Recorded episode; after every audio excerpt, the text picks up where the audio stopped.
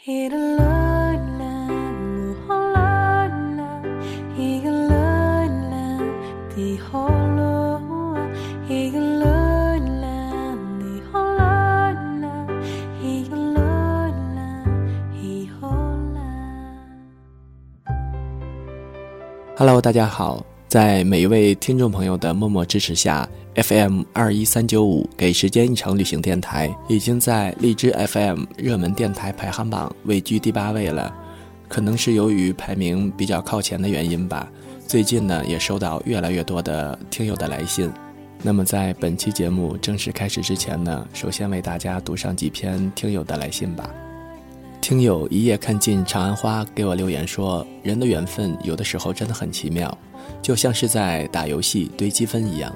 当你有了足够的积分时，就会升级，就会出现两个人的缘分。可是积分这种东西，我这么多年都未摸清过，也没有搞明白过，不知道它来自何方，将要去何处，落在何地，生根发芽。”可能当我把这种积分搞清楚以后，我就会明白我的缘分在哪里了。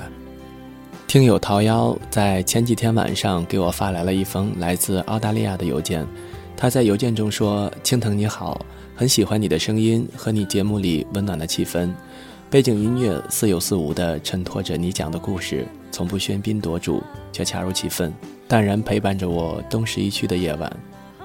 悉尼的晚风总是很凌厉。”照旧躺在床上，听着你的，你喜欢的只是那个不喜欢你的他。想分享给你一段文字，是我改自网络的。我们不必记得每一个爱慕者，但总有一个人，即使从未在乎，却不得不承认，他的出现让你的生命更加完美。他是衬托的绿叶，他是完全掌控的备胎，他是弃之可惜的鸡肋。随叫随到的出现，雷打不动的晚安，不足以心动，却着实温暖。它的存在无影无踪，无所不在，总能够在不经意间惹你嫣然一笑。它陪伴了你的孤独，治愈了你的伤口，却消失在你的幸福里。你从未说出口，却明明白白的知道，它是最温暖的烛火。照亮了你生命里最低迷的天空。桃夭在邮件的结尾说：“若有幸，期待我的文字能够配上你的声音；若无福，分享也是一种快乐。晚安。”读到这里，我突然想跟每一位听众朋友说，在生活中，我也是一个特别平凡、特别简单的人，没有什么与众不同的地方，也没有特别出彩的过人之处。给时间一场旅行电台是在二零一四年的一月二十号开始播出的。一开始做节目的时候，只是想用自己的声音读自己喜欢的文章，然后得到自己最想要的温暖感觉和听自己节目时的那种小小的成就感。可能恰恰就是这种简单的想法吧，引起了很多人的共鸣，也得到了很多听众朋友的认可和喜欢。嗯，挺荣幸的，能够有这么多的朋友。嗯，给我来信，给我留言，然后支持我，鼓励我。我本身呢不是学播音主持专业的，自身的声音条件还有语音面貌也不是特别的好，所以在声音的把控上会有很多的不足之处。也希望每一位听众朋友能够理解。当然了，也希望每一位学播音主持的朋友们能够给我多多提一些意见还有建议。其实很感谢荔枝 FM 能够提供这么一个平台，让我在工作之余有时间静下来去做自己喜欢的事情，去沉淀一下自己的思绪。能够在节目中给大家分享越来越多的好文字，是我一直努力的方向。而每一位听众朋友对我的鼓励和支持，就是我行走在电台这条路上的一盏明灯。所以呢，只要路还在，灯还亮着，方向是对的，我将一往无前的。走下去。今天要带给大家的文章是“名字和名字刻在一起”。这篇文章由六个小故事组成，希望听完之后能够给大家带来一些启发。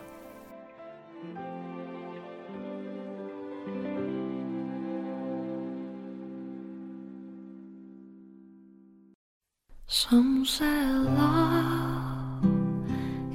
reed.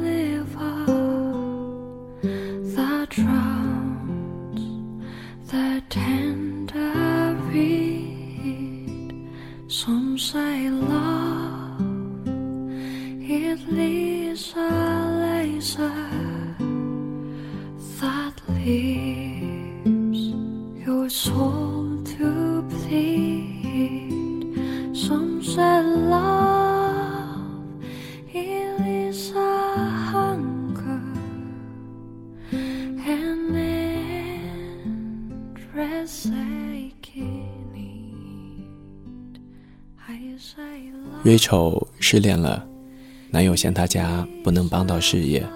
Rachel 抱怨现在的男人一个比一个现实，想谈一场简简单单的恋爱，怎么就那么难？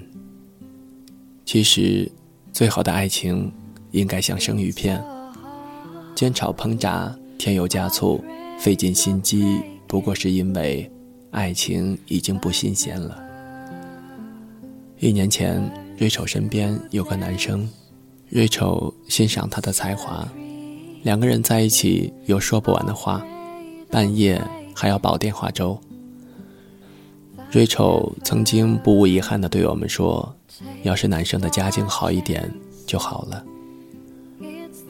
瑞丑最终拒绝了他，跟另一个看起来前途无量的家伙好上了。瑞丑。你说想要简单的爱情，可是你自己已经不简单了。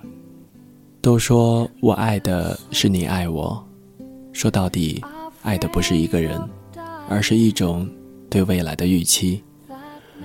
如果这份爱注定没有回报，或许是希望渺茫，很多人就会放弃。天经地义，拜托，大家都很忙。赛芳是一个土耳其姑娘，在上海一所大学当交换生。赛芳不信真主，信上帝，明眸酷齿，巧笑嫣然。赛芳交友不慎，跟着我们一起逃课，一起打游戏，一起混酒吧。功课一塌糊涂，考试有专人给他传纸条，我们这群人是搞不好了。有一天见到赛方，他眉飞色舞地说：“上个礼拜认识了一位埃及小伙子，他们俩订婚了。我们被雷的外焦里嫩。赛方，你没病吧你？”赛方笑着说：“我相信他是上帝安排给我的人，我就是相信。”他眼里满满的都是幸福，都快撑不下了。半个月后，埃及小伙。要回国了，赛方办了退学手续，要跟他一起走。两个人已经想好了，去小伙子的家乡，先结婚，再办一个中文学校。我在瓦拉纳西的小巷遇见了曼德勒，当时他套着艳丽无比的沙龙，戴一对大耳环，金刚鹦鹉一般。用一口大渣子味的英语跟小贩讨价还价。曼德勒是一个爽朗的东北姑娘，之前和一帮小伙伴在加尔各答的仁爱之家做义工。我们在恒河边上晒着暖暖的太阳，聊着长长的天。同行有一个云南小哥，西藏、尼泊尔一路骑行至此。曼德勒主动爆料。上周他向小哥表白，被拒绝了。现在还是喜欢着，就是人家不喜欢我，没办法。大家起哄小哥，说他那么帅，居然单身，不会是？曼德勒一脸坏笑，知道吗？我跟他一个帐篷睡过两晚，啥都没有发生。所以说，他是弯的。说完哈哈大笑。小哥也笑了，阳光洒在两个人的脸上。明天他们将分开旅行，小哥继续做他单车环游世界的梦想，而曼德勒一个人去拉贾斯坦，然后回仁爱之家继续做义工。也不知道何日会重逢，山高路远，江海茫茫，衷心祝福你，好姑娘。里斯特维扬卡是一个西伯利亚的小镇，一边是苍苍茫茫的原始针叶林，一边是浩瀚无际的贝加尔湖。我在这里住过一段时间。房东的女儿叫娜佳，十六岁。每天早上我跑步回来，桌上都会放着一杯热牛奶，几片夹着红肠的面包。娜佳朝我微笑着。离开的那天下午，娜佳叫住了我。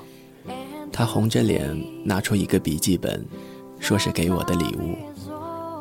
娜佳踮起脚尖，在我的脸上留下了一个吻。这个吻轻轻的，若有若无，仿佛一枚来自过去的礼物。那个时候，喜欢就是喜欢，而不是要在一起。希望他好，不求回报。我没有回他一个吻。因为我已经没有资格了，长大了，成熟了，想的多了，也就没劲了。开往莫斯科的火车上，我打开了那个笔记本，里面夹着一张小小的素描，是我看书的样子，底下留着一行小字：“From Siberia with love。”四年级的时候，有个男生问我。有喜欢的人吗？我说没有吧。你呢？他凑到我的耳边，我喜欢咱们班的黄潇潇。我想了想，黄潇潇好像是不错，成绩好，还会唱歌。于是我也凑到他的耳边，告诉他，我也喜欢黄潇潇。真的呀？嗯，真的。我们俩高兴的笑了。像守护着一个共同的小秘密。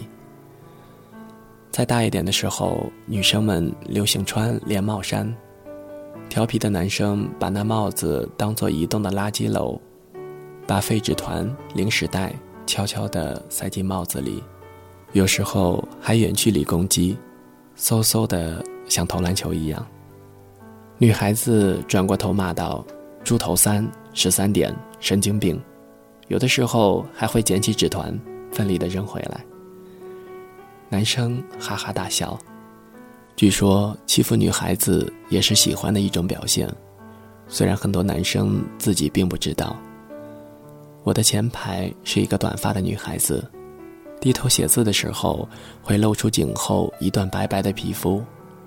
我没少往女孩的帽子里丢过东西，我的动作很轻。女孩子通常要回到家里才能发现。第二天，我早早的坐在教室里，等她气势汹汹的来骂我，我觉得很幸福。那一天，她告诉我，她明天就要转学了。我哦了一声，一下午无精打采。很多年以后，我才知道，原来那种情绪叫做感伤。我掏出所有的零花钱，跑到学校的小卖部，买了一袋小橘子。那个时候，这种小橘子很金贵，女孩子喜欢吃。最后一节课，我专心的、慢慢的把小橘子一个一个的放到了她的帽子里。走在回家的路上，我想象着她发现小橘子时的表情，一个人开心的傻笑着。王小波对李银河说：“你要是喜欢别人，我会哭，但还是会喜欢你。”不知道从什么时候起，我们失去了这种爱的能力。我们斤斤计较，我们患得患失，爱一个人成了投资，时刻计算着投入产出比。那颗孩子的心历经风吹雨打，再也认不出。本来的模样了。隔壁住着一对中年夫妻，两口子争吵不断。胖嫂骂胖哥笨，炒股赔了钱；胖哥骂胖嫂懒，不关心儿子学习；胖嫂骂胖哥没出息，下岗后一直找不到工作；胖哥骂胖嫂败家，买一条红裙子花了一百多块钱；胖嫂骂胖哥不正经。跟卖菜的王寡妇眉来眼去，胖哥骂胖嫂不要脸，一把年纪了还去小花园里跳交谊舞。胖嫂哭叫着，一头撞在了胖哥的肚子上，接着是各种污言碎语、恶行恶状。胖哥爱打点小麻将，有几次回家晚了，胖嫂蹲在弄堂口候着。夜半寂静的弄堂，突然爆发出一阵惊天动地的鬼哭狼嚎，结果把幺幺零招来了，幺幺零也没辙。邻居都摇摇头。说这种夫妻还有什么意思？早点分了算了吧。前年胖哥查出了尿毒症，晚期。胖嫂要买房子，有人劝胖嫂，这病是看不好了，房子没了以后你怎么办？胖嫂说什么以后不以后的，救我男人要紧。我去病房看胖哥，胖嫂。板着脸出去了，胖哥笑笑说：“跟我怄气呢。刚才我让他再找一个人嫁了，他不肯，骂我没良心。”过了一会儿，胖嫂端了盆热水进来，给胖哥擦脸。我从来都没有见过胖嫂如此的温柔。我不会说美好的情话，我只在柴米油盐中伴你走过每一天。内裤和内裤晾在一起，名字和名字刻在一起。你在，吵得天翻地覆；你走了，在你坟前，轻轻的哭。我相信，无论多么卑微的生活，也有爱情的光芒。你呢？